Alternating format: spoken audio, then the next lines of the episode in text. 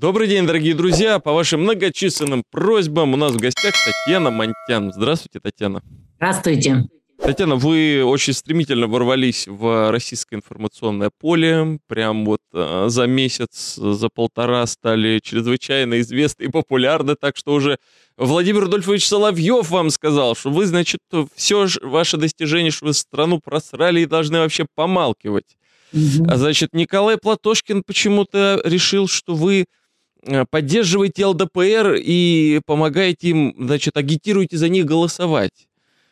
А, я хочу сегодняшнюю беседу как беседу знакомства построить. И вот основные моменты ваши, вашего мира ощущения и политическую вашу позицию раскрыть для наших зрителей, чтобы не было вот этих слухов и сплетен, чтобы было э, вот э, из первых уст сказано, значит, пожалуйста, Татьяна, вот ваше отношение, почему Украина была просрана, вот, чтобы вы ответили Владимиру Рудольфовичу. Ну, я спокойно отношусь вот, к Владимиру Рудольфовичу, к Платошкину и ко всем остальным, потому что справедливо полагаю, что все пиар, кроме некролога. И очень даже вот им благодарна. Кто даже не знал о моем существовании, благодаря им э, вот узнают, может, пойдут разберутся.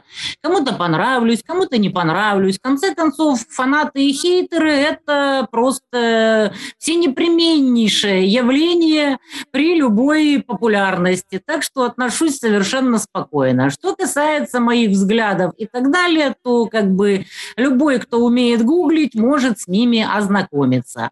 Насчет того, что просрали страну.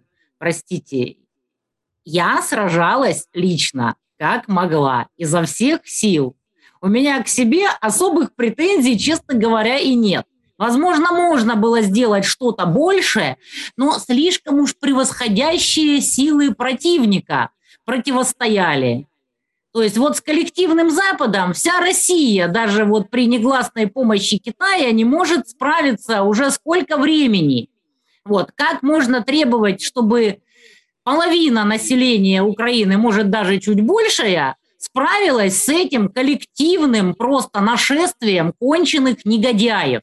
К тому же нам никто не помогал. Даже ну, Россия ну... собиралась договариваться с коллективным Западом до самого последнего момента. И мы остались как бы, ну вот, ну что мы могли с ними сделать, когда согласованная на нас атака? Всеми силами и средствами – какие только есть у коллективного Запада. И противостояли этому мы, какая-то там кучка маргиналов, которые были не согласны с превращением нашей Украины в квазигосударственное образование колониальное, которое я называю Саларейхом. И очень многим это зашло, многие уже это тоже повторяют. То есть мы объективно не могли противостоять коллективному Западу точно так же, как индейцы со своими копьями и стрелами не могли в свое время противостоять мушкетам белых людей. Тут ничего не поделаешь. Но мы сражались раз, и продолжаем что такое Соло-Рейх? Что такое Соло-Рейх? Соло-Рейх – это слово «сало».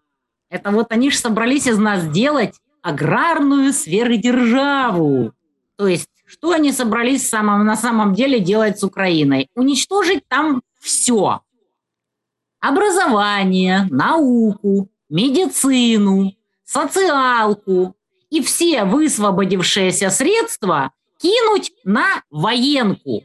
И кинули, как вы видите, очень неплохо. Уже сколько времени продолжаются боевые действия – и как бы не то чтобы очень э, внушительные успехи, если посмотреть на карту территорий, которая уже заняты российскими войсками. Вот Донецк как обстреливают, и так и продолжают обстреливать еще более жестоко, чем последние 8 лет. То есть можно себе представить, насколько серьезно коллективный Запад превращал нормальную страну Украину просто в укрепрайон, об который должна убиться Россия.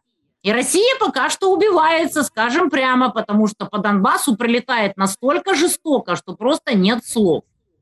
А Рейх, ну, Рейх он и есть. Вот был у них третий рейх, был повержен, но они не прекращают надеяться на то, что у них еще какой-нибудь рейх будет.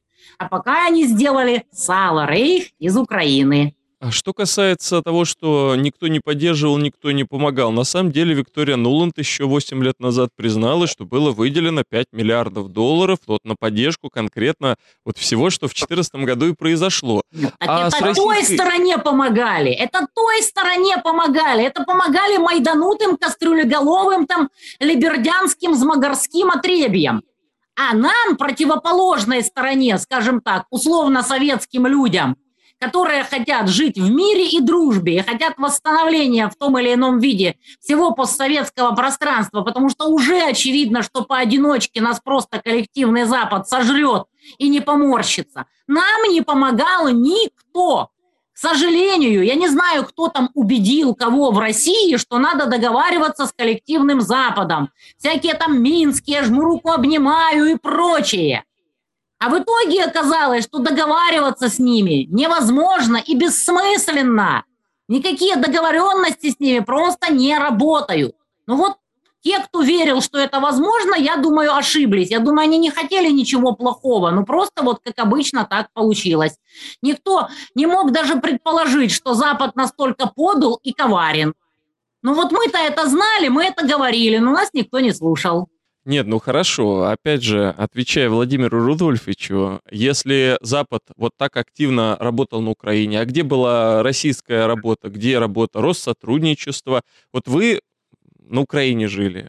И а, что делала Россия в плане украинской политики? Вы а, как рассматриваете личность того же Медведчука? Что он делал, не делал или просто украли бабки?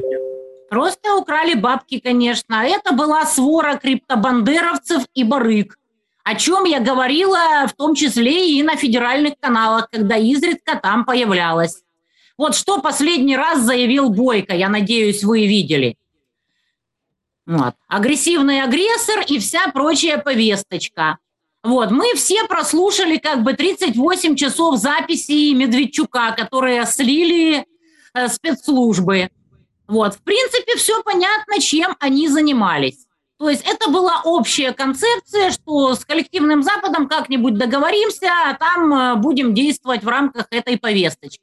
Кто-то же распилил деньги на всю разведку, на все остальное, прекрасно понимая, что то, что докладывают по реальному положению дел в Украине, это просто лжа, глобальная лжа. И вот так вот оно и получилось. Из-за этого произошли первоначальные ошибки при планировании спецоперации. В общем, все как обычно. Мы-то знали, кто такие эти деятели, бывшие регионалы, то есть это ОПЗЖ, которые объявили единственной пророссийской силой в Украине. Вот все работаете через Медведчука и хоть убейтесь. И масса было других людей, которые пытались пробиться – руководству России и объяснить, кто такой Медведчук, кто такой Бойко, кто такой Рабинович, что Левочкин – это вообще архитектор Майдана, который устроил все это зверячее побытия ниже детей, что это просто квази негодяи, это просто криптобандеровцы, мы знаем, кто они такие. Скорик, который сдал Одесское подполье, и вся эта публика. Но их объявили единственной пророссийской силой, и никто другой просто не мог пробиться и рассказать, как обстоит дело на самом деле. Я не знаю, кто в этом виноват, я не имею об этом ни малейшего понятия, но счет, как говорится, на табло, и мы можем констатировать полный провал пророссийской какой-то там политики в Украине. Полностью согласен, и тут напрашивается сам собой вопрос, а что Путин Ваше вообще восприятие деятельности Владимира Владимировича и почему человек из спецслужб провалил восьмилетнюю операцию по подготовке вот этого всего? Я не знаю, об этом может знать только он сам. Ни один человек не может лично знать все. То есть вот, вот такое ему докладывали. И уж ему виднее, кто ему это докладывал, что докладывал, и в какой форме докладывал, а главное, с какой целью. Вот из того, что мы прослушали 38 часов записи Медведчука, совершенно понятно, что у него в глазах были только деньги. Все, чем он занимался, это барыжничеством. И больше ничем. И при этом душил все здоровые силы. И в Украине, и в ЛДНР. Это как бы в этом может убедиться каждый, кто не поленится прослушать эти 38 часов записей. Вот примерно так это все и как бы докладывали, я думаю, и ему преподносили. Ну, в целом об этом может знать только он. Он же знает, кто ему докладывал, кто ему приносил эти отчеты. Ну и дальше как бы он из спецслужб пусть разбирается, с какой целью ему приносили явную дизу. Ну, у нас задавать э, неудобные вопросы в России как-то не принято. В нас, если ты что-то критикуешь, что ты сразу предатель, ты сразу навальненок и все остальное. Жижа и перхоть, как говорят э, товарищи из окружения Владимира Рудольфовича. И если вот. у вас есть вопросы, то задавайте их молча. Слышали, слышали, как же, как же. Да, это, по-моему, в, в граните надо отливать. Это Карнаухов, кажется, сказал. Да-да-да, про жижу и перхоть это было прекрасно. Причем шквал возмущенных именно россиян, которые озверели, это как? Это нас обзывают жижей и перхотью, хотя мы вовлечены, мы донатим, мы занимаемся, мы смотрим, наблюдаем, то есть мы как это нас вообще обозвали жижей и перхотью вот просто на ровном месте какие-то непонятно кто? Вы кто такие нас так обзывать? Конечно, шквал народного негодования был невероятен. И вот, пожалуйста, а, две тенденции. С одной стороны, а, то, что многие называют фашизацией российского политикума, да, то есть есть одно мнение, оно верное, остальным заткнуться, значит, поляночку уже не просто зачищаем, мы ее бетонируем – а с другой стороны, говорят, что появляются вот эти рассерженные патриоты, люди, которые как раз вовлечены в то, что происходит, даже полные пропутинисты, которые задают все более и более неудобные вопросы, военкоры в это активно все включились. Ваша оценка, вот именно идеологическое такое движение, что победит? Сложно сказать.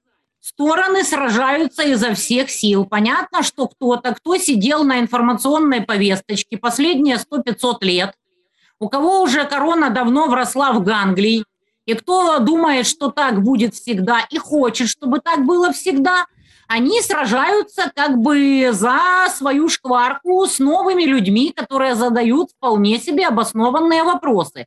То есть, ребята, вы столько лет сидели на этой повесточке. У вас э, в эфирах сидели всякие кофтуны, трюханы и все прочие. Вы не показывали реальное положение дел в Украине – а теперь вы, после того, как страна из-за этого умылась кровью, продолжаете на что-то претендовать? Не, не обнаглели ли вы, ребята? И поэтому эти новые силы, многие из которых, собственно говоря, вообще даже не понимали, что происходит, и прозрели только вот 24 февраля и стали выяснять, а что вообще случилось-то, они, конечно, прут напором и требуют ответов. Типа, ребята, вы 8 лет топили за Минские, вы рассказывали стране сказки за федеральные бюджеты. Пожалуйста, ответьте, как же так получилось, что вы за две недели до спецоперации орали так, что жабры будет видно, что никакого нападения не будет, Сдалась нам эта хохляндия, пошли эти хохлы куда подальше, пусть разбираются друг с другом сами. И тут они внезапно переобуваются в воздухе на лету ровно 24 февраля. Конечно, люди задают вопросы, типа, ребята, объясните, как это было. Что случилось? И объяснять-то товарищам, собственно говоря, нечем, потому что вот такая резкая смена повесточки, а им не сообщили, что, ребята, вы же будьте готовы переобуться. И им пришлось переобуваться без предупреждения. Татьяна, значит, э, вы хорошо сказали насчет э, повесточку и отработку а, бюджетов. А, напомню, дорогие друзья, в России выделяется порядка 100-110 миллиардов на информационную работу. В этом году выделено уже более 160 миллиардов в связи с э, происходящими событиями. А вот эти передачи Скобееву, Киселева, на Украине вообще кто-то смотрел? Или это была чисто промывка мозгов россиян? Ну, смотрели те, кому по должности положено. Вменяемые я имею, в виду, я имею в виду простые люди. Вы знаете Нет, о том, конечно. что кто-то ну, смотрел прост... это? Не будут простые люди смотреть такое, потому что, ну, простые люди вообще, э, ну, послушали, посмотрели, задали вопрос, а кто такой, простите, Кофтун, а кто такой Трюхан, а кто эти вообще люди? По какому праву они вообще вещают от имени украинцев? Где вы набрали весь этот сброд? Которому вы просто вот платите и которые отрабатывают ваши темники. Если там изредка кто-то появлялся, кто действительно говорил, что происходит, какие-то люди с Донбасса приезжали, еще чего-то, то этих людей было очень мало и чисто, как говорится, чтобы было. А так это никто не смотрел, кроме тех, кому положено по должности, кто обязан отслеживать эфиры. Меня жесточайше критиковали за то, что я там появлялась, причем критиковали именно наши люди, которые были в шоке от такой информационной повестки, вот, которые дичайше возмущались, говорили, неужели там не до кого донести, что нельзя так вести информационную повестку, что это гибельный путь, это путь в никуда. Мы-то все понимали, что война будет. Мы об этом говорили с 2014 года. Мы говорили, что ну не нужна Украина коллективному Западу сама по себе. Она никакой ценности не представляет. Она нужна только как форпост против России. Но все наши попытки об этом сказать, что, ребята, война будет, это Запад на Россию идет войной, наталкивались на то, что вы тупые хохлы, сидите там в своей хохлянде и не вякаете. Никто на Россию не нападет, мы вот такие, мы ждем трамвая. А когда вот это вот случилось, когда прилетают уже по российским городам, по Белгородской, Курской, Воронежской области, этим товарищам и сказать-то нечего. А что они тут скажут, когда вот на лицо результат, когда вот прилетает? И когда будут еще более дальнобойные орудия, прилетит и куда подальше. И что они тогда будут говорить? Поэтому им остается только пытаться нас дискредитировать и рассказывать, ах, вы просрали свою страну. Простите, а как индейцы с луком и стрелами могут победить белых людей с мушкетами? Да никак. А мы говорили, что мы здесь индейцы, помогите нам, пожалуйста, у вас ведь тоже есть мушкеты. И что мы слышали в ответ? Разбирайтесь сами, хохлы богомерзкие. А вот теперь Спасибо. за это надо отвечать, а отвечать не хочется, потому что 8 лет сидели на бюджетах, и рассказывали сказки. А теперь вот не хочется за это отвечать. И остается только рассказывать, что вы там сами страну просрали. А как мы теоретически могли ее не просрать? Мы что, не сражались? Мы не воевали? Мы делали все, что могли. Наша совесть чиста. Кого-то из нас убили, кого-то посадили, кого-то отправили в изгнание. И самое забавное, что обвиняя нас в том, что мы там просрали свою страну, стоят люди, которые удрали первыми еще в 2014-2015 году. Потому что я, например, с Донбасса уехала в мае прошлого года. Но я думала, что война будет в прошлом году, но протянули еще год. И меня стоят, обвиняют люди, которые удрали, теряя тапки и кал еще в 2014-2015 годах. Это очень забавно. Татьяна, большое спасибо вам за такую эмоциональную подачу. Вот я, честно говоря, даже не ожидал, что э, такая энергетика, потому что когда смотришь ваши ролики на Ютубе, я вас когда-то смотрел еще много лет назад, лет, не знаю, 5-6, а, и, друзья, вот честное слово, я не представляю, как, каково с вами общаться лицом к лицу. Часто мы хотя бы через компьютер. А, вот ваш образ идеального развития событий. Вот что должно произойти, чтобы вы поняли? Ну, слава богу, очухались, опомнились, теперь взялись за дело, теперь ситуация будет нормализовываться. Вот что сейчас должно произойти, чтобы Татьяна Монтян сказала, ну, наконец-то? Я считаю, что каждый человек в России должен осознавать, что или мы их, или они нас. Или мы, наконец-то, победим коллективный Запад чистой победой, как наши великие предки 80 лет назад, или Запад нас поглотит, сожрет поодиночке и будет еще несколько десятков лет паразитировать на наших ресурсах. Это им почти удалось в 90-е. И сейчас они мечтают повторить. Они спят и видят. Вон Валенса на днях сказал, что вот надо от России оставить миллионов 50, расчленить ее и все такое. Это он озвучил их влажные мечты. Просто раньше коллективный Запад прямым текстом рассказывал всю Геббельсовщину, что ребята, вы интерменши, сейчас тут мы вас уничтожим, в рабство загоним, ваши территории займем, там все такое там. А из вас сделаем абажурчики, мыло, перчаточки – Теперь они поумнели, они не говорят это прямым текстом. Они используют всякую соросятину, они используют мягкую силу, они просто отравляют мозг нашей молодежи, рассказывая о том, как у них там все замечательно на Западе, и какой отстой этот бывший Советский Союз и его обломки. Они просто поступают грамотно. Вот сейчас вот смотришь на музеи времен СССР. На днях я была в бункере Сталина, 65 метров под землей, там изогнутые туннели, чтобы взрывная волна не пошла. Вот была в павильоне «Космос» на ВДНХ, ну и вообще все ВДНХ, это же божественно. И вот это вот на это смотришь и не понимаешь, это как надо было извратить молодежи мозги, чтобы люди вот это вот все поменяли на джинсы и жвачки, это же позорище просто. Как можно было вот это поменять на джинсы и жвачки, нам сейчас непонятно. Наверное, наелись жвачек и наносились джинсов.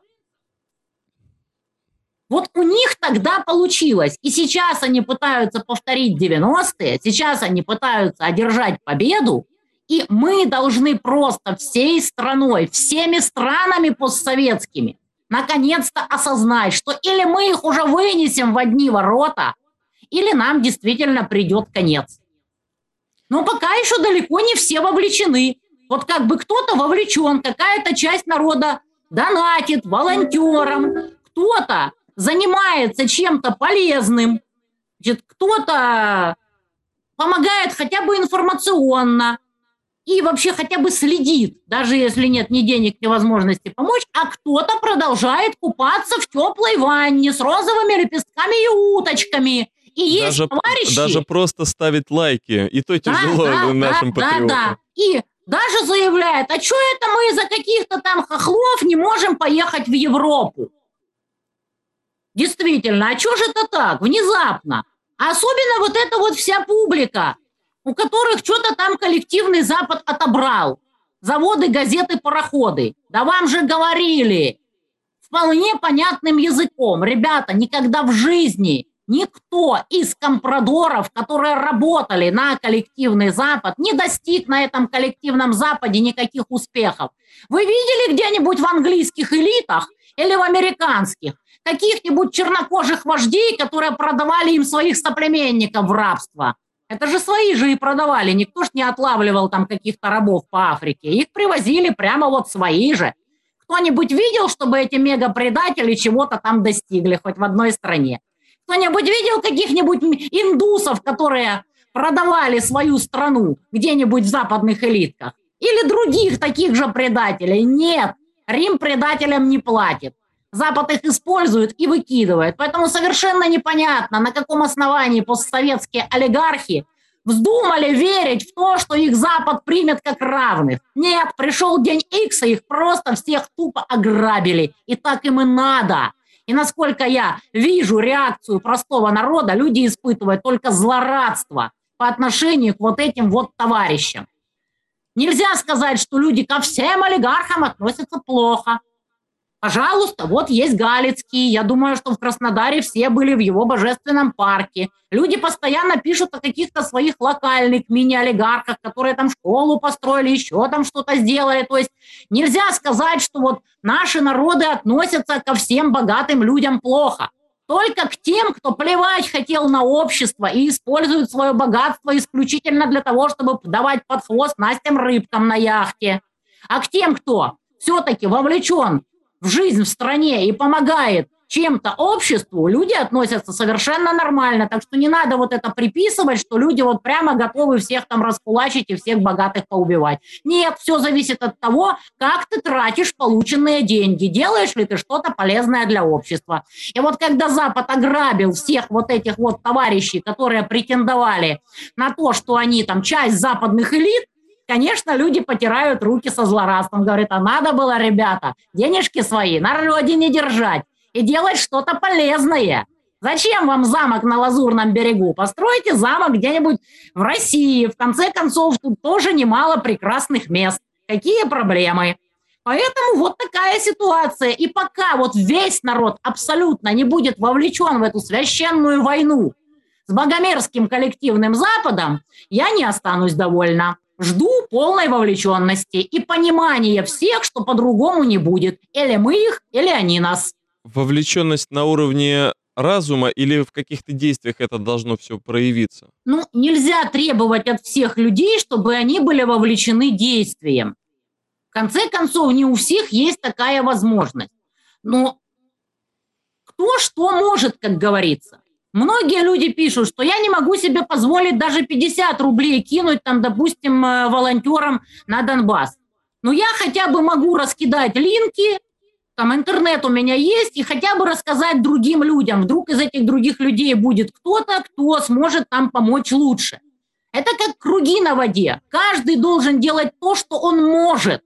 Кто-то может с кем-то поговорить, кто-то может там подарить свой квадрокоптер, кто-то может послать посылку с вещами, из которых выросли их дети. Поверьте, на Донбассе все примут просто с огромной благодарностью, потому что там люди лишились всего.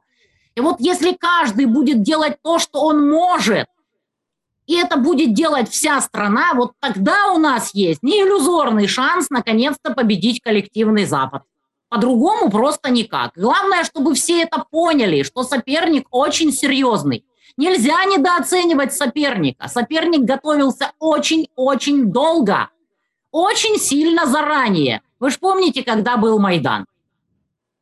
Восемь лет назад – Татьяна, вы говорите фактически о народно-освободительном движении. Да. То есть, с одной стороны, у нас э, есть э, народ, который худо-бедно э, интересуется тем, что происходит, а с другой стороны, у нас же есть руководство, не только Путин, но, так сказать, коллективный Путин, которые продолжают держаться за ВТО, за ВОЗ, готовится новая волна коронабесия и многие-многие замечательные другие штуки – Продолжается прямо сейчас оптимизация медицины. Вот у меня ближайшая больница, несколько я роликов на эту тему делал. Оптимизируется. И а, одно дело народ, а вот как, как вы видите, в чем ваша, может быть, надежда на изменение политических подходов, на защищение тех людей из э, высшего эшелона чиновников, которые тоже верят в жвачку и джинсы? в любой стране есть очень разные люди.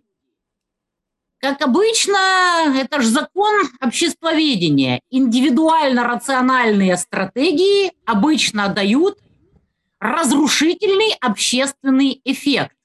Потому что индивидуальный эгоизм, он полезен для каждого конкретного человека.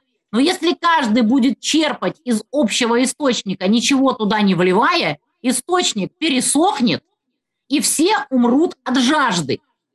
И вот просто общество должно контролировать тех эгоистов, которые думают только о себе. А для того, чтобы этого не было, все должны обсуждать размер общественного блага, желательный вклад каждого и четко пресекать желание некоторых товарищей действовать только в своих личных эгоистических индивидуальных интересах. Но вы же знаете, в пионерлагерях обычно очень больно били тех, кто поедал общую пайку ночью под одеялом.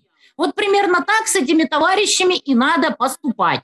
Но для того, чтобы иметь основания так с ними поступать, надо показать всему народу, что вот гражданин Пупкин он поступает очень плохо по отношению ко всему обществу, но очень хорошо по отношению к себе. Вот таким вот образом. Надо показать, что конкретный гражданин Пупкин поимеет от такого своего поведения, почему он так себя ведет, почему он принимает такие решения. А для этого надо максимально детальное и открытое обсуждение всех, всех, всех, чтобы все понимали, там, кто чего хочет и почему именно – и поэтому вот концепция, если у вас есть вопросы, задавайте их молча, она в корне ошибочна, и она приводит к краху абсолютно любое общество. Поэтому мы, собственно говоря, с этим и боремся. Да, кто-то может быть искренне неправ, но это все должно быть максимально четко обсуждено. Все очки голы секунды учтены, показаны и оценены. Только так можно будет взять гражданина X за жабры и сказать, что ж ты негодяй такой, такое суровое для страны время, когда идет война, народная священная война, поедаешь вкусняшки под одеялом в темноте. И не устроит ли тебе за это темную, дорогой товарищ? Только так, по-другому никак. И поэтому очень бесит позиция, что если у вас есть вопросы, задавайте их молча. Нет, так нельзя категорически. Татьяна, а вы намекаете на появление комиссаров в пыльных шлемах, которые будут спрашивать с э, чиновников и олигархов, и даже там э, силовиков, или, или как это все должно происходить? Кто должен начать? Общественный контроль – это прежде всего борьба за информацию и понимание. Для того, чтобы кто-то к кому-то пришел в пыльных шлемах, в кожанках, с наганом и так далее, нужно обоснование, почему пришли именно к гражданину Пупкину, а не к соседнему гражданину Дрюбкину. Общество должно понимать, почему пришли именно к этому человеку, почему он условный враг народа. Он может и не, не настолько враг народа, он может добросовестно заблуждаться. Тогда пусть объяснит, на чем основано его добросовестное заблуждение – то есть вот всегда нужно обоснование любого квазитеррора. А для некоторых и самого настоящего террора, если будет доказано, что человек снюхался с врагами и действовал в их интересах. То есть здесь нужна только максимальная публичность, потому что любые подковерки, они очень печально сказываются на общественных настроениях, когда люди не понимают, почему пришли к гражданину X и сомневаются в справедливости этого прихода, это очень печально. Любой человек может подумать, а вдруг и ко мне придут, а я ведь просто добросовестно заблуждаюсь, а у меня не хватает какой-то информации, чтобы принять правильное решение. Поэтому те, кто приходят, это просто исполнители, скажем так, воли народа. Никто же не обвиняет палача в том, что он убийца. Нет, он просто исполнитель. У него работа такая. И по-другому никак. И вот в этом плане информационная политика должна занять такое же огромное глобальное место, как она занимает у наших врагов. А вот на меня вот обиделись товарищи охранители, что я сказала, что они информационочку-то, собственно говоря, всю полностью проиграли. Анекдотики там приводят, что стоят там солдаты в Вашингтоне и говорят, ой, это ж надо информационную войну там и проиграли. Нет, ребята, из-за того, что вы ее проиграли, страна умывается кровью, и вы должны за это ответить. Потому что куда вы потратили деньги, выделенные вам на информационку? Если бы от этого ничего не зависело и не умывались кровью из-за ваших ошибок живые солдаты на поле боя, то болтайте себе на здоровье. Тогда вы просто вот варье, которое потратило деньги с нецелевым назначением. Но из-за того, что из-за ваших промахов в информационной политике люди реально гибнут, наносится громаднейший материальный и прочий ущерб, вы должны за это ответить по полной программе. И вот этой ответственности они и боятся. И принимают решение дискредитировать тех, кто говорит, что король-то голый. А что им еще делать-то, собственно говоря? Прекрасно сказано. И а, как же должна вести сейчас информационная борьба?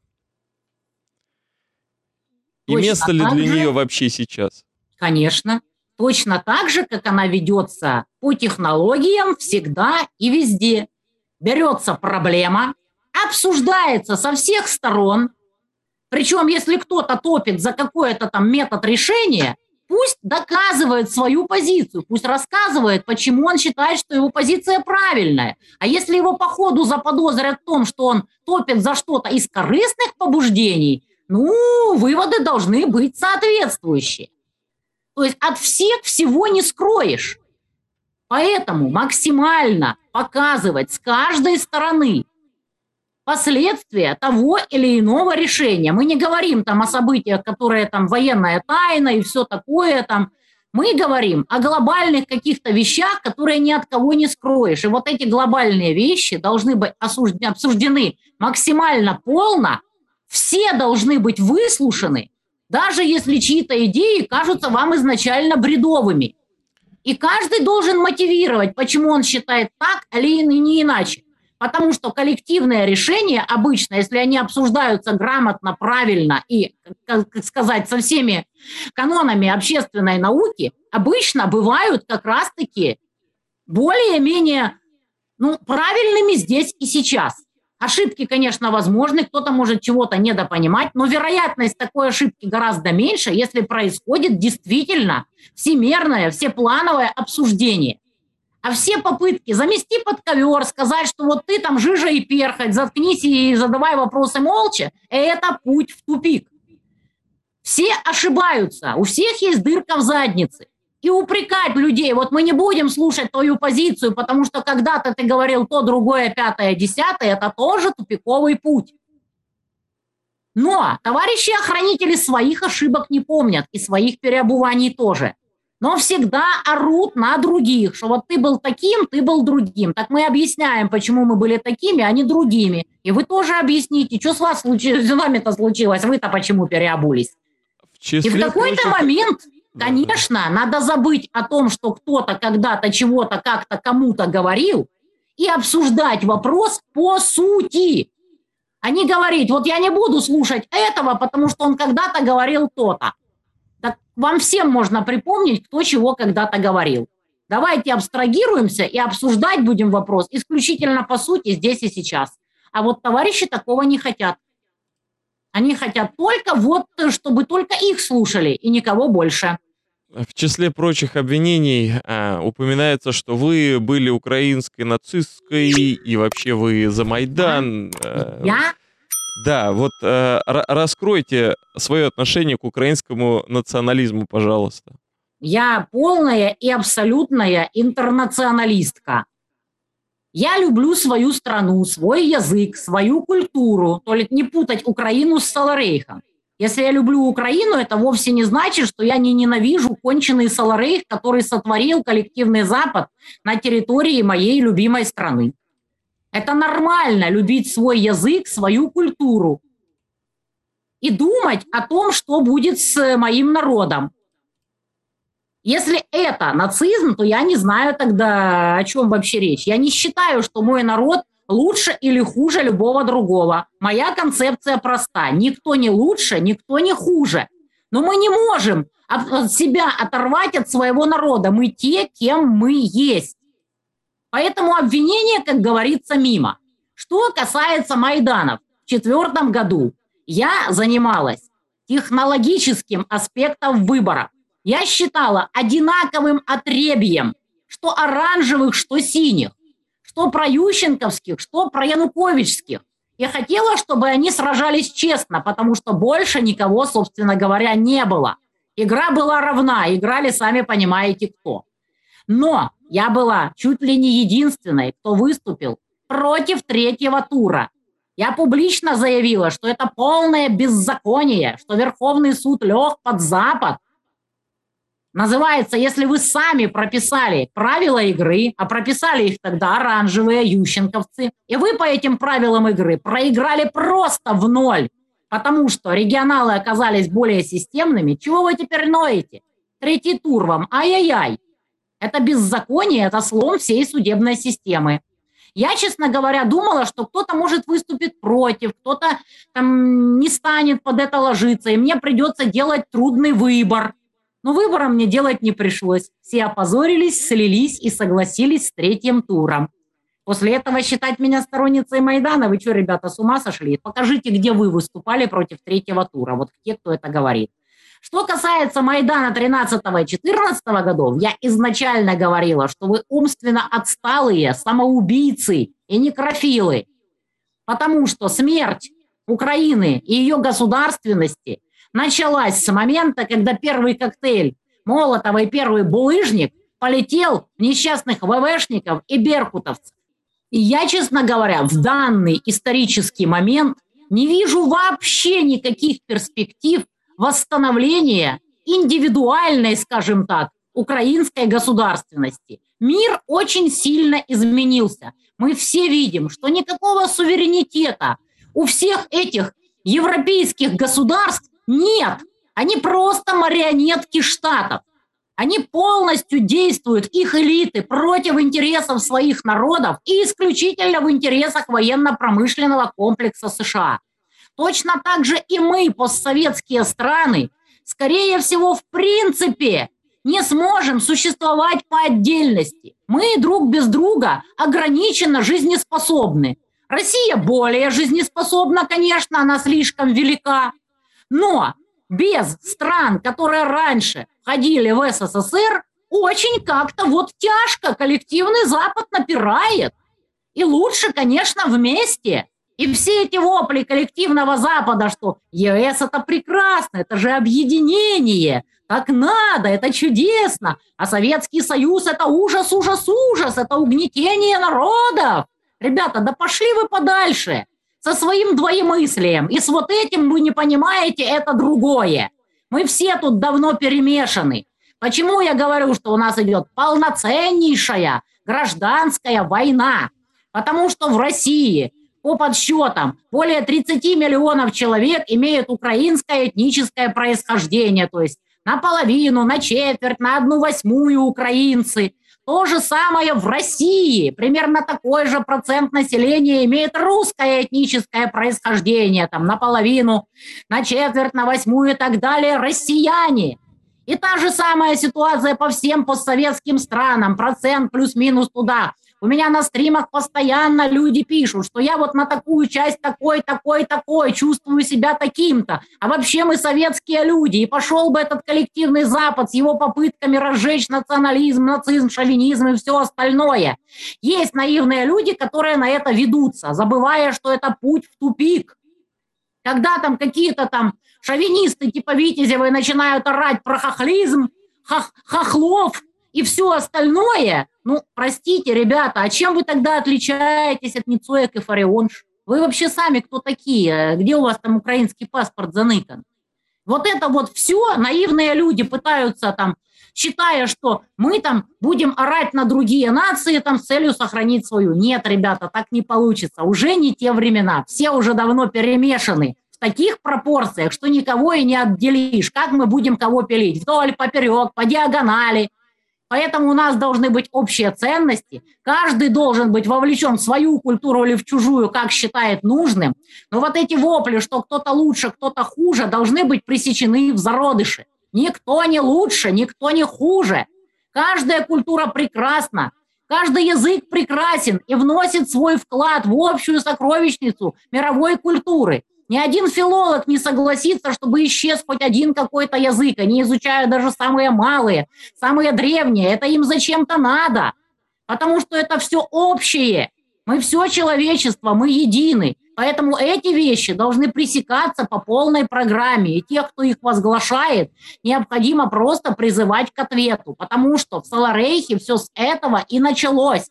И теперь мы видим ситуацию, когда этнические русские топят за нацизм за всю эту укронацистскую повесточку. Понятно, что это не их убеждение, это просто для них социальный лифт, но тем не менее, это же позорище.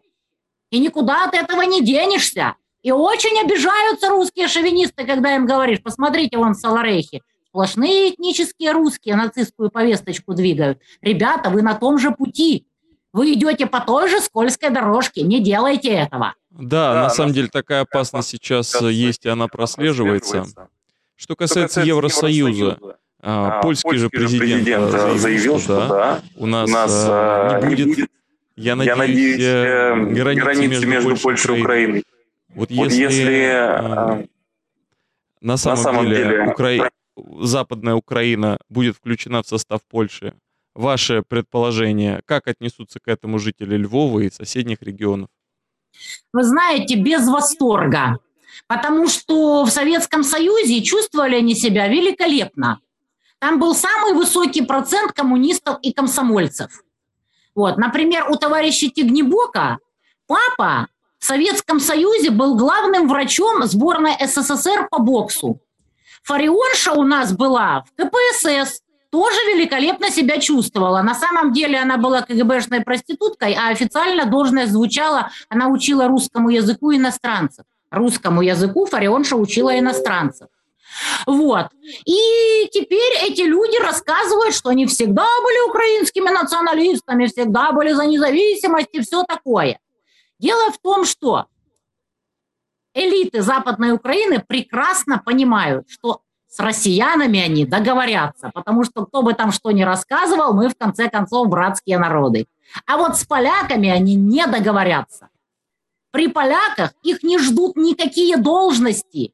Они будут стоять раком на клубничных полях и мыть унитазы, и никогда в жизни их не допустит никакая Польша к принятию властно-распорядительных решений. И поэтому, что бы они там ни рассказывали, квазисоветский союз для них куда предпочтительнее, чем захват Польшей. Они прекрасно это знают и понимают. Поэтому, скорее всего, Польше ничего не обломится. И думаю, что это просто обычные пугалки. Ай-яй-яй, а мы задерем ставки, а мы сейчас вам погрозим, что мы откроем второй фронт. Да не откроете вы ничего. Никто вам не отдаст никакую Западную Украину. Даже не мечтайте, дорогие товарищи гиены Европы. За время нашего разговора вы многократно упоминали э, перспективу воссоздания Советского Союза. А как вы себе представляете это государственное образование? Ну, наметки уже есть. Вот союзное государство, нормативка выработана в огромных объемах между Россией и Белоруссией. Всем внушает очень большой оптимизм, что подозрительно часто Лукашенко и Путин встречаются и что-то обсуждают вместе наедине. Что ж они там такое обсуждают, что даже по закрытой связи нельзя обсудить, что вот можно только на ушко друг другу, чтобы вообще никто не подслушал. И вот люди надеются, что это какой-то прообраз союзного государства, то есть какого-то вот квазигосударственного образования, в котором будут учтены все недостатки Советского Союза, но сохранены все его достоинства. Мы все но очень главное надеемся, это достоинство, это ориентация на социализм. Это ориентация на социальную справедливость. Потому что именно социальная справедливость – это то, к чему стремятся абсолютно все люди. Все люди понимают, что такое справедливость. Более того, это понимают даже высшие приматы. Я неоднократно приводила этот пример. Обезьянок капуцинов одним давали за одно и то же вкусный виноградик, а другим невкусные капустные листы. Так вот, отказались сотрудничать и те, и другие, потому что несправедливо. Справедливость – это то, что задевает сердца абсолютно всех людей. Можно спорить о каких-то там деталях, что там более справедливо, менее справедливо. Но глобально, если у кого-то миллиарды, а другой не имеет что покушать и во что одеться, это каждому понятно, что это несправедливость.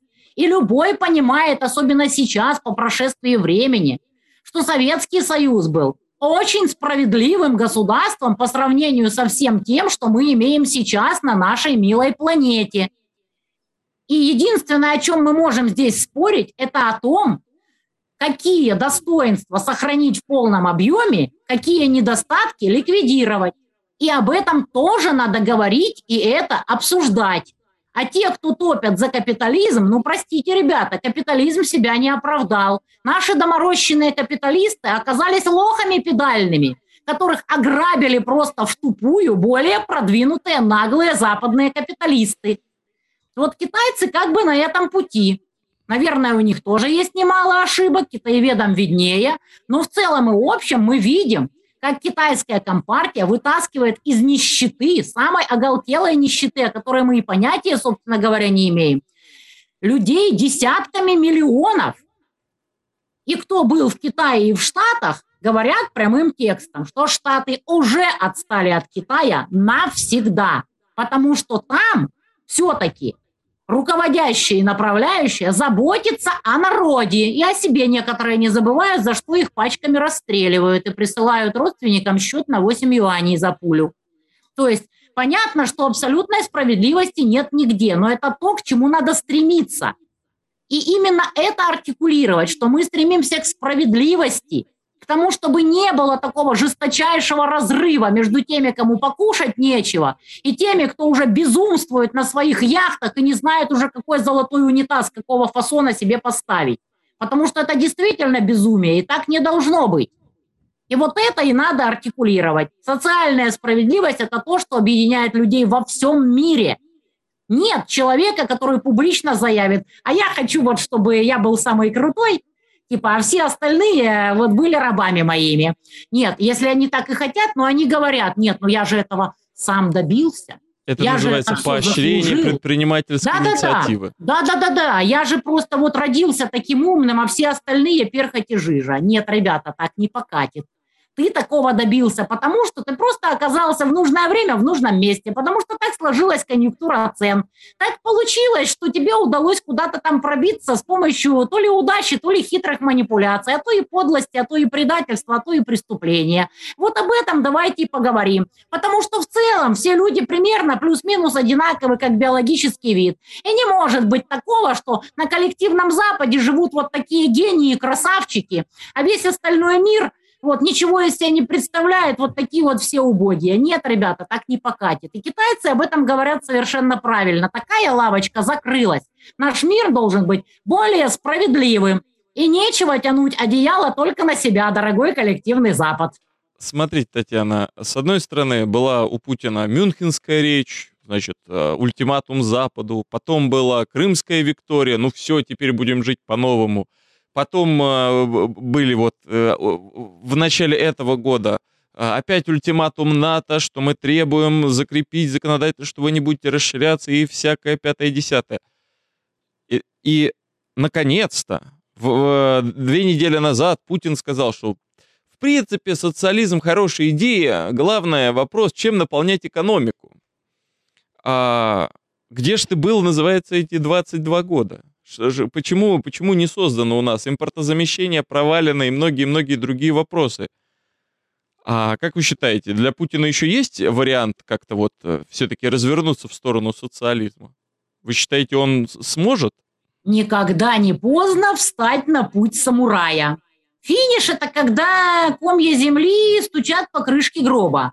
А если мы все живы, здоровы, территории на месте, люди на месте, никогда не поздно наконец-то отречься от заблуждений, поговорить с людьми, которые не хотят действовать в русле социальной справедливости, вот и сказать им, ребята, вы или с нами, или против нас, и как бы начать новую жизнь. То есть э, ни для кого не исключено.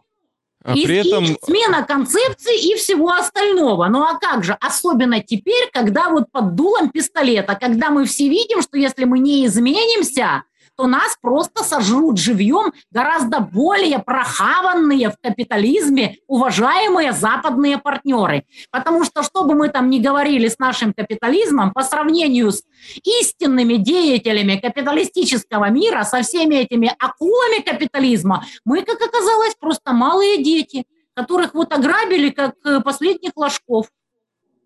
Так раз эта модель для нас не действует, это не наше орудие, может нам вернуться к тому, что работало, к тем временам, когда наша страна была уважаема, когда у нас был самый красивый герб, просто исправив наши былые недостатки. Почему нет, собственно говоря? Развалили-то они нас своим орудием.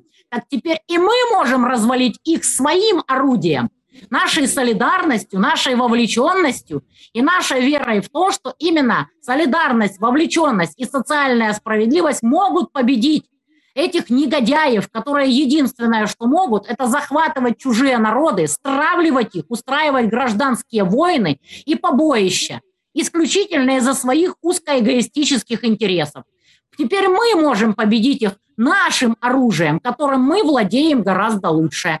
Вот у них удалось 30 лет назад, пришло время вернуть свое и наказать их за то, что они из, извратили мозги нашей молодежи и убедили нас, что вот то, что мы видим на ВДНХ, в павильонах, стоило поменять на джинсы и жвачку. Нет, не стоило, теперь это видно со стороны и с расстояния. Татьяна, насколько я знаю, у вас много друзей, а, юристов в Москве в том числе. А у вас э, вообще очень широкий круг общения. Люди разделяют ваши взгляды. Насколько это вот э, распространено? Или какая часть вашего, например, круга общения придерживается того, что все-таки капитализм лучше? У меня очень мало даже знакомых таких, а друзей таких нет вообще.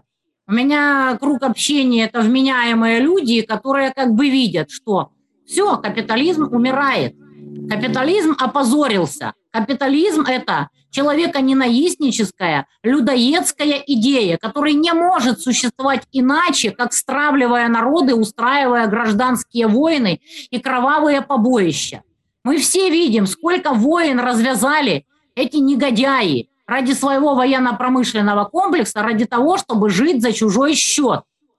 Ну, как бы они это ни делали, они наплевали на свои народы. Посмотрите, что у них сейчас творится. Вон они на полном серьезе говорят, что огромное количество семейств Великобритании не сможет оплачивать счета за электричество. Посмотрите на цены на бензин. Посмотрите, что вообще творится. И они пошли в последний и решительный бой на постсоветское пространство в надежде вот как-то поправить свое экономическое положение. Я всегда говорила, что они сделали фальстарт. Им надо было подождать еще лет 10-15, пока не умрут все, кто помнил подвиг наших великих предков. Но они уже не могли ждать, у них совсем плохо с экономикой. У них большие долги, у них просто катастрофа. Все, что у них осталось, их главный козырь, это их технологическое преимущество. И сейчас они пытаются этим воспользоваться. Но я думаю, что все-таки закончится тем, что им придется принести все свои технологические достижения в обмен на энергоносители и продовольствие. А мы еще подумаем, по какому курсу им все это предоставить. Потому что придется им кушать свои технологии и ими же отапливаться, судя по всему. Поэтому в моих кругах нет людей, которые не понимали бы, что социальная справедливость – это единственный путь. Потому что теория простая, я ее повторю. Индивидуальные эгоистические стратегии они губительны для общества в целом. А планетка у нас маленькая, она у нас общая. Никто не может никуда с нее улететь. И поэтому надо как-то вот на нашей планетке что-то разруливать гораздо более справедливо, чем это хочет делать, продолжать делать коллективный Запад. И сейчас уже весь мир примерно понимает, что Запад клонится к закату, и надо как-то вот договариваться на других условиях. Мы просто вот живем в такое время вот прямо вот на сломе. Вот не повезло нам жить во время самых, что ни на есть, великих перемен, как гласит проклятие китайцев. План хороший, Татьяна, но вопрос в исполнителях. Сейчас мы не видим, чтобы э, ну, даже за 8 лет не перекрыли вентиль в Европу, не сказали, что не исполняются там Минские соглашения, например. Хотя возможностей было полно. У нас с а, торгов, торговлей, выторговкой каких-то бонусов а, всегда большие проблемы. А, но с другой стороны, мы же не можем сидеть и ждать, пока там в Кремле что-то додумаются, не додумаются. Вот, а, насколько я знаю, на Украине вы активно занимались развитием того, что в России называется ТСЖ, то есть низовая самоорганизация по управлению для начала своим домом. А, я всегда в своих роликах призываю друзья, объединяемся в профсоюзы, в дом управления, в родительские комитеты и так далее. Как вам видится, вот а, помимо этого, какая-то еще деятельность, вот информационная борьба, там, распространение информации, ссылки на ролики, а, создание дома управления профсоюзов, что еще может сделать простой россиянин, может быть, в какой-то мере еще житель Украины, чтобы а, приблизить светлое будущее? Ну, мы все надеемся, что скоро мы снова станем единым народом. На некоторых территориях э, Саларейха это уже происходит. Вот, естественно, овладевать матчастью. Дедушка Ленин говорил учиться, учиться и учиться. Нужно иметь какие-то теоретические знания, нужно понимать, что и зачем делать. Никто никогда целенаправленно не проводил, скажем так, обучалочку для простого народа после того, как рухнул СССР. Это же нас только в СССР всех массово учили, а на Западе никто никого не учит. Учатся только особо продвинутые, которые за это платят, которых избирают для того, чтобы учиться. А вот именно массовые обучающие программы делал только СССР. Так вот, моя мечта – украсть у Запада их институциональные преимущества – их алгоритмы принятия легитимных коллективных решений, которые там действительно неплохие, они там получились такими просто потому, что у них узкое пространство, им приходилось договариваться. Это у нас ты с кем-то поссорился, отъехал себе там куда-нибудь там в Сибирь, там живешь себе заново и все такое, а им деваться некуда, им приходилось договариваться. И благодаря этому у них действительно очень неплохие институции, очень неплохие алгоритмы раздела, доходов от неделимого имущества и все такое прочее. Вот моя мечта все это у них украсть и массово обучить этому наших людей. И это не трудно. Я этим действительно занималась в Украине до Майдауна, и нормально так получалось. Огромное количество вашего аналога ТСЖ удавалось создать, научить людей самоуправлению, управлению своим имуществом, принятию легитимных коллективных решений и все такое. Но это должна быть действительно воистину общегосударственная программа по обучению сперва институциональных организаторов, которые потом пойдут в поля и будут учить этому людей. Потому что без этого нам Запад не победить. Для того, чтобы побудить врага, надо украсть его преимущества и обратить их в свою пользу. За трофеи все их институций. Вот этим вот как бы и надо заниматься. Это мы знаем и умеем. И вот охотно бы этим занималась э, в хороших масштабах. Я не думаю, что даже самый чокнутый и упоротый охранитель будет спорить с тем, что для страны будет лучше, если люди смогут без ора и ругани принимать решения на уровне своих подъездов, многоквартирных домов, там, своих микрорайонов и так далее. Чтобы там они не орали по этому поводу, Сами-то они точно так же бессильны, если вот кто-то наглый в своем подъезде там, делает что-то там, как ему хочется, а остальные просто не умеют никак этому противостоять. Вот этому людей надо учить. Конечно, это надо делать. Было бы желание сделать это нетрудно. Технологически программа, нетрудно. Программа общефедерального ликбеза юридического. Да, да, в том числе. Это даже не столько юридический, это институциональный ликбез, потому что, к сожалению, в России принцип «я начальник, ты дурак, ты начальник, я дурак». У нас, к сожалению, очень мало традиций договориться как равный с равным. Вот просто вот сесть и обсудить наши преимущества, наши недостатки и договориться так, чтобы выгодно было и одному, и другому. И этому можно научиться, в этом нет никакой особой проблемы. Было бы желание, а для этого надо пресечь неуемное желание тех, кто сейчас начальники, все решать волюнтаристски. Все нужно обсуждать к выгоде всего общества, а не только конкретных товарищей. Вот к этому и надо, собственно говоря, стремиться. И здесь нет абсолютно ничего революционного. Вот то, что меня обвиняют, что я там хочу устроить там какую-то революцию, какая чушь. Я исключительно за эволюционный путь развития, потому что все эти революции приводят исключительно к смене рыл возле корыта.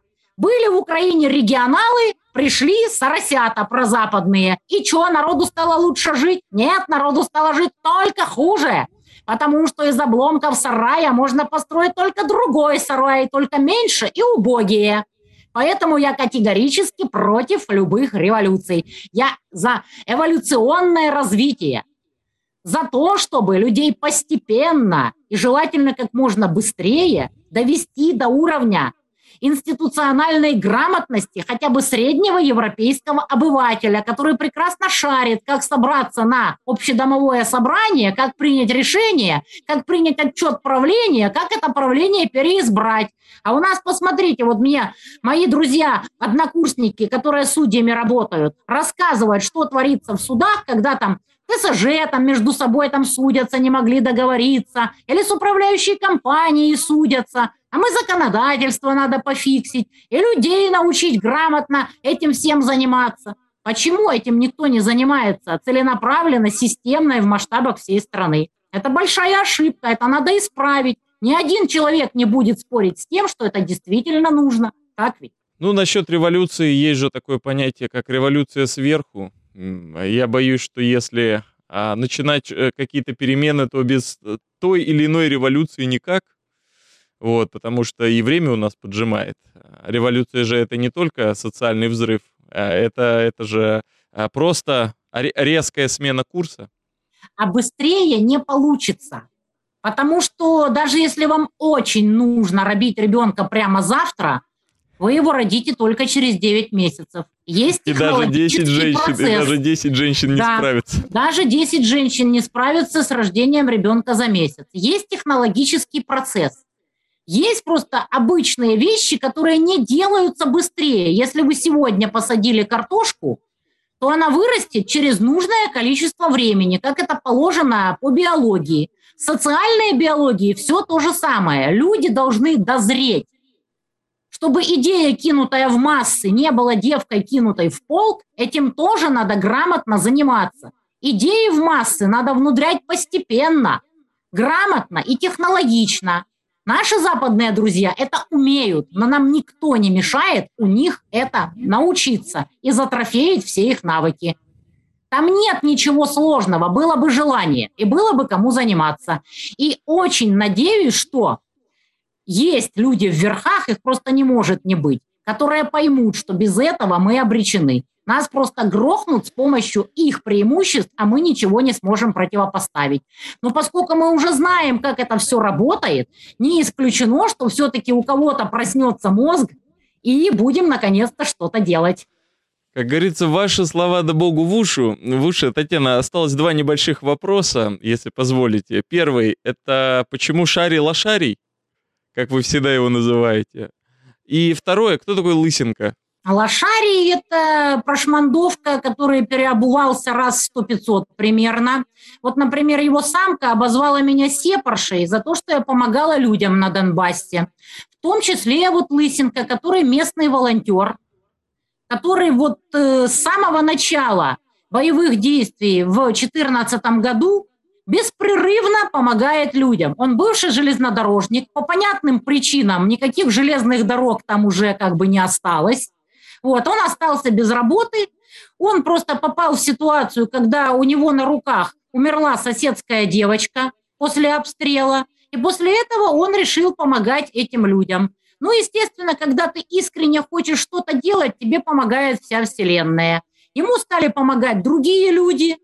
Вот, в итоге вот сейчас мы развернули эту систему помощи очень широко, то есть поступают очень немалые деньги, люди присылают огромное количество посылок через Озон, Валбер, СЦДЭК, вот, вот он только что мне написал, что приехал из Ростова, где снял очередной склад для этих посылок. То есть посылки приходят в Ростов, а потом их централизованно везут в Донецк, и там у него уже работает целая команда, которая все это распределяет по нуждающимся людям, потому что централизованные огромные гумконвои из России доезжают далеко не везде и далеко не сразу. А Лысенко там работает на местах, точно так же, как его люди, и они лучше знают, где, чего и как, кому чего завести, какие у людей реальные потребности, вплоть до того, что какой-то мелкий населенный пункт, где нет ни связи, ничего, они составляют списки, кому нужны какие лекарства, каким старичкам, которые в жизни оттуда никуда не выйдут, кому нужно какие памперсы, может, еще чего и так далее. То есть он работает как раз на земле,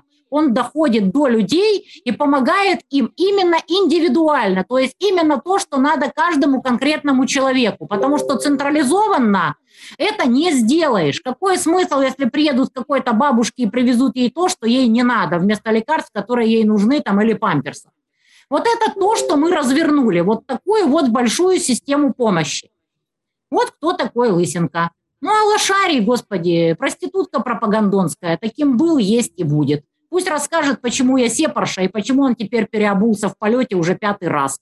Не говоря о том, что он нацик, его самка призывала стерилизовать бедных женщин, а сам он говорил, что цыгане – это грязь мира, и их и Гитлер делал правильно, что их убивал. Вот кто такой лошарий.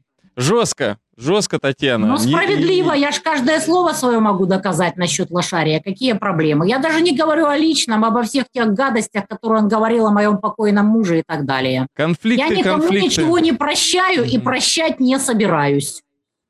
Не, не нахожу нужным. Особенно Ясно. вот такие личные наезды. А если за личные наезды будут принесены извинения? Бесполезно.